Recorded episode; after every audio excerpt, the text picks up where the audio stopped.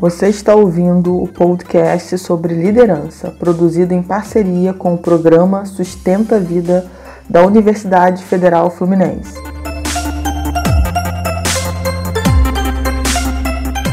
Fala líder! Eu sou Fernanda Gonçalves, administradora pós-graduada em Recursos Humanos, treinadora comportamental pelo IFT, e no episódio de hoje falaremos sobre autossabotagem. E hoje nós vamos falar sobre autossabotagem. E aí a gente pesquisando aqui pelo nosso Google para trazer para gente as informações do que realmente significa, por exemplo, a autossabotagem na psicologia. E eu achei o seguinte contexto: quando somos nós que contribuímos inconscientemente para que tudo aconteça de errado, dá-se o nome a isto de autossabotagem ou auto-boicote? A autossabotagem provoca prejuízo, mas nem sempre a pessoa se dá conta do que está fazendo contra ela mesma. Geralmente, culpa o destino por tudo o que acontece. Então, esse tema é super relevante para a gente poder realmente identificar quais são os nossos sabotadores. Se eu fosse, de, um, de uma certa forma, é, dizer, em outras palavras, né, o que, que significa é, essa autossabotagem, o que, que significa os sabotadores. Todo mundo tem sabotadores, ninguém está livre disso. Mas o grande lance é a gente ter a consciência dos nossos sabotadores para que a gente possa trazê-los no equilíbrio. Porque na verdade o que, que são os sabotadores? Os sabotadores, ele nada mais é do que o excesso de um poder que você tem, o excesso de uma qualidade que você tem. E aí isso me trouxe é, até uma reflexão de um pequeno trecho que a Zíbia Gaspareto escreveu, que acho que faz bastante sentido é, com essa situação do, dos sabotadores, né? Ela escreveu o seguinte: todo excesso faz mal, toda falta também. Ambas mostram o que não queremos ver. Se comer muito engorda, se gastar demais falta dinheiro, fazer por obrigação cansa. Com entusiasmo fica mais fácil. O negativismo pesa, a alegria alivia, a tristeza deprime, o prazer fortalece, a paciência calma. Então, se a gente for pensar né, sobre o que a Zíbia Gaspareto escreveu, faz todo sentido, né? Todo excesso faz mal. Então, o sabotador nada mais é uma qualidade sua em excesso, que acaba te sabotando. Então, como é que eu vou, vou é, explicar isso melhor aqui para vocês? Para ficar bem claro é, o que, que eu estou querendo dizer com esses sabotadores. Eu vou falar aqui de alguns e vou exemplificar para a gente poder pensar e refletir. Nossa, eu queria que você, escutando esse áudio, pensasse: poxa, qual é o meu? Para de pensar no outro, porque geralmente quando a gente está é, tá refletindo sobre algo, muitas vezes a gente começa a pensar no outro. Ah, peraí, ah, esse daí é do meu marido. Não, peraí, esse daí é da minha filha, esse daqui é da minha mãe, do meu pai, da minha esposa, da minha amiga do trabalho, do meu chefe. A gente começa a pensar no outro e eu não quero agora que você pense no outro. Eu quero que agora você pense em você. Que você agora pare um instante para buscar mais profundamente o seu autoconhecimento o que, que de fato, qual é o seu verdadeiro sabotador ou quais são os seus verdadeiros sabotadores e como que a partir de agora você vai de verdade equilibrar para que você tenha cada vez mais sucesso na sua vida. Então vamos lá, vamos falar sobre alguns aqui que a gente vai conversar, existem outros, mas vamos falar só sobre alguns. Vamos lá. Primeiro que eu quero falar com vocês é sobre o insistente. O insistente é aquele perfeccionista que ele só faz, ele só realiza se tiver extremamente perfeito. E aí o que, que acontece? O perfeccionista, quando ele está no seu extremo, extremo, porque para ele é muito importante a qualidade, tem que estar tá tudo redondo, ele acaba não fazendo, não executando, porque nunca está na perfeição que ele deseja. E aí tudo na vida dele é deixado de lado, porque ele não consegue chegar na perfeição que ele tanto quer. E aí, gente, vale uma frase para quem é assim, para quem tem esse sabotador. Feito é melhor que perfeito. Se você esperar as condições perfeitas, a estrutura perfeita, as pessoas perfeitas, o conhecimento perfeito, você nunca vai conseguir realizar nada na sua vida. O dinheiro, é, você acaba inventando desculpinhas e não realiza o que tem que ser realizado.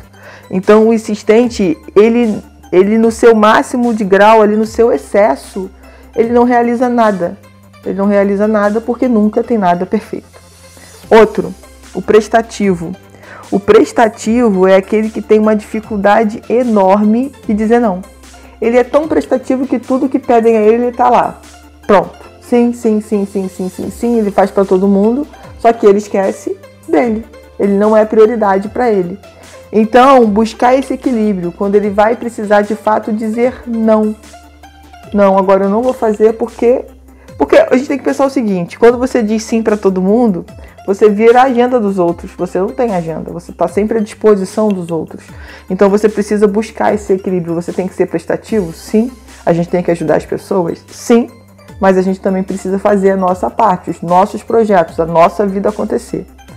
A gente pode falar também do hiperrealizador. Né? Quem é o hiperrealizador?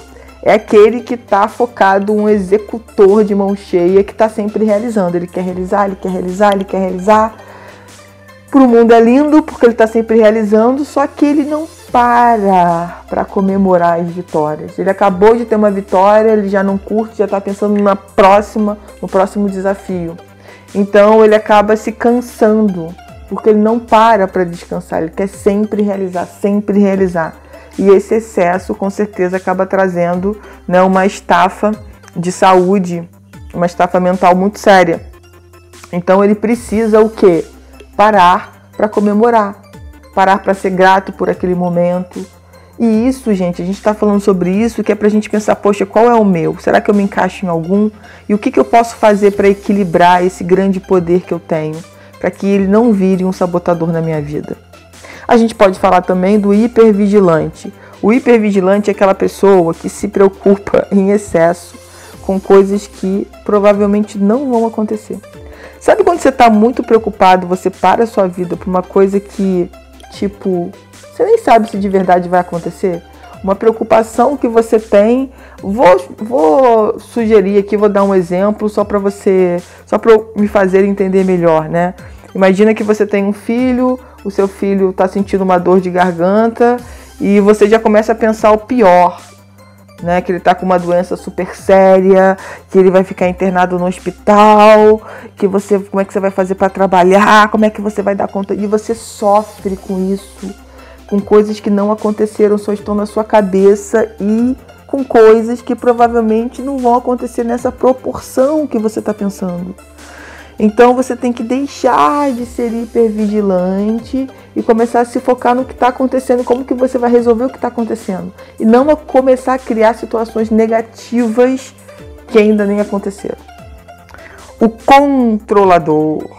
O controlador, esse é muito bom. Aquele que quer controlar tudo, todos, ao mesmo tempo. Ele acha que tem esse poder.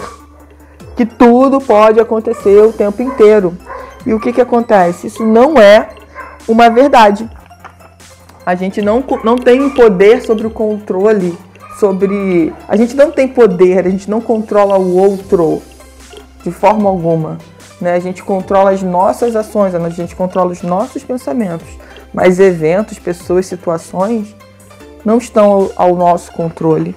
Então, é, o controlador é aquela pessoa, por exemplo, vou dar um exemplo até de um treinamento que eu fiz no final de semana e o Wendel Carvalho falou sobre isso, né? O controlador é aquele que dá é, uma grana pro mendigo e ele ou não dá, tá? Acho que o controlador é o que não dá. Ele não dá, sabe por quê? Porque ele acha que o mendigo vai usar mal o dinheiro. Ah, o mendigo vai comprar uma cachaça, o mendigo vai vai comprar um cigarro e não vai realmente tomar um café, não vai realmente comprar comida e levar para casa, não vai se alimentar. Então, assim, o, o seu papel é fazer a doação cabe à pessoa que está recebendo usar aquele valor da forma que ela achar mais conveniente naquele momento para ela. Não é seu papel julgar o que ela vai fazer com o dinheiro. Tá? Esse é um exemplo bem legal de controlador, por exemplo. Vamos falar do esquivo? O esquivo é aquele deslizante.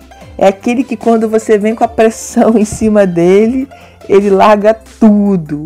Ele é aquela pessoa que foge dos embates, que foge dos conflitos. Ele não quer discutir, ele não quer brigar nunca com ninguém. E isso é muito ruim quando em excesso, porque em determinadas situações a gente precisa se posicionar. A gente precisa dizer o que a gente pensa, a gente precisa dizer que a gente não concorda com aquela situação ou com aquela pessoa. E o esquivo, em excesso, ele nunca vai se posicionar, ele vai sempre fugir. Ele vai sempre é, correr daquilo para não para não criar uma situação constrangedora, para não dizer qual é a opinião dele e assim por diante. A gente tem também é, o inquieto. O, o inquieto é aquele que, que curte fazer várias coisas.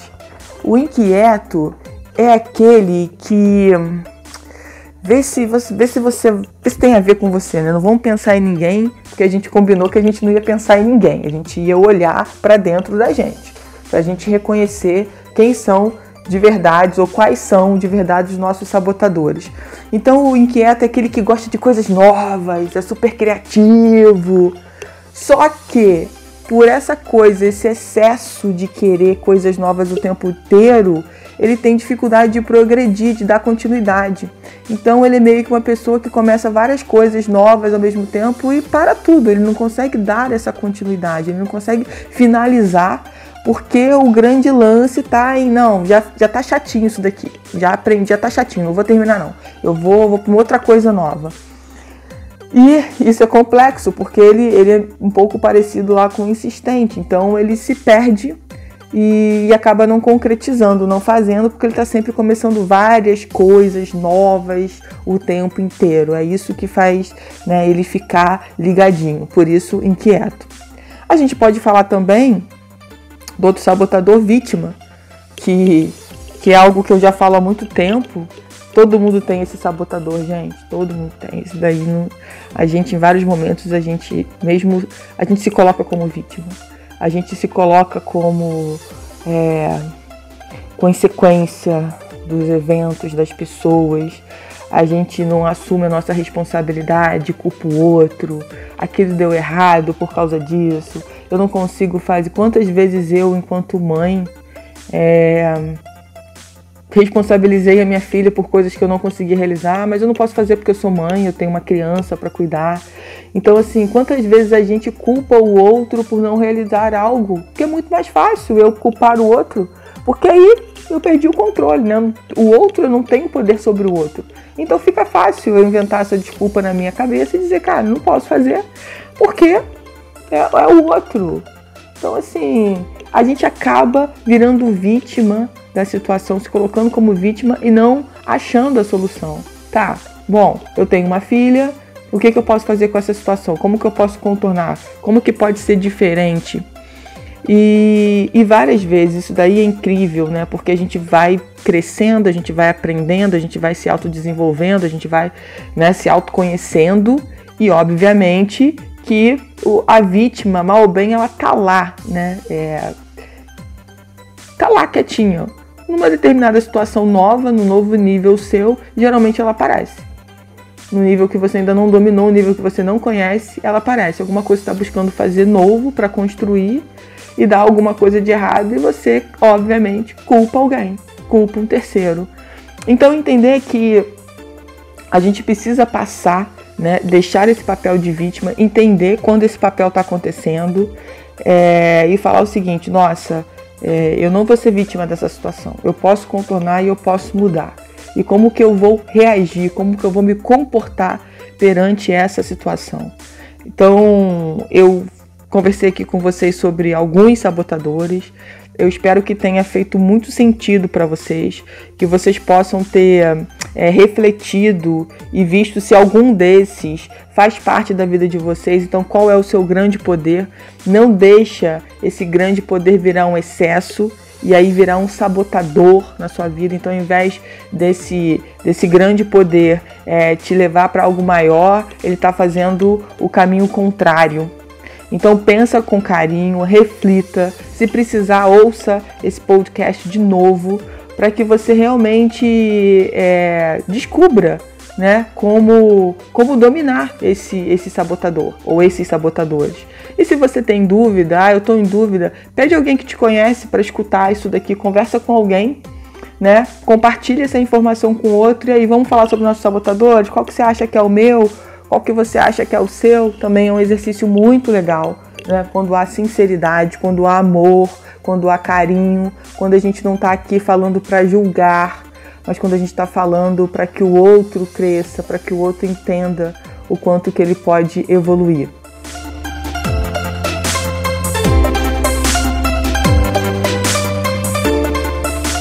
Você ouviu mais um episódio do podcast sobre autossabotagem do programa de extensão Sustenta a Vida da Universidade Federal Fluminense. Meu nome é Fernanda Gonçalves. Caso deseje enviar alguma mensagem ou dúvida, para um de nossos especialistas, basta escrever para podcast@sustenta-vida.com, colocando no assunto da mensagem o nome do especialista desejado. Para mais informações sobre os nossos projetos, acesse o sustenta-vida.com, nosso-ead.com e fernandatreinadora.com.br.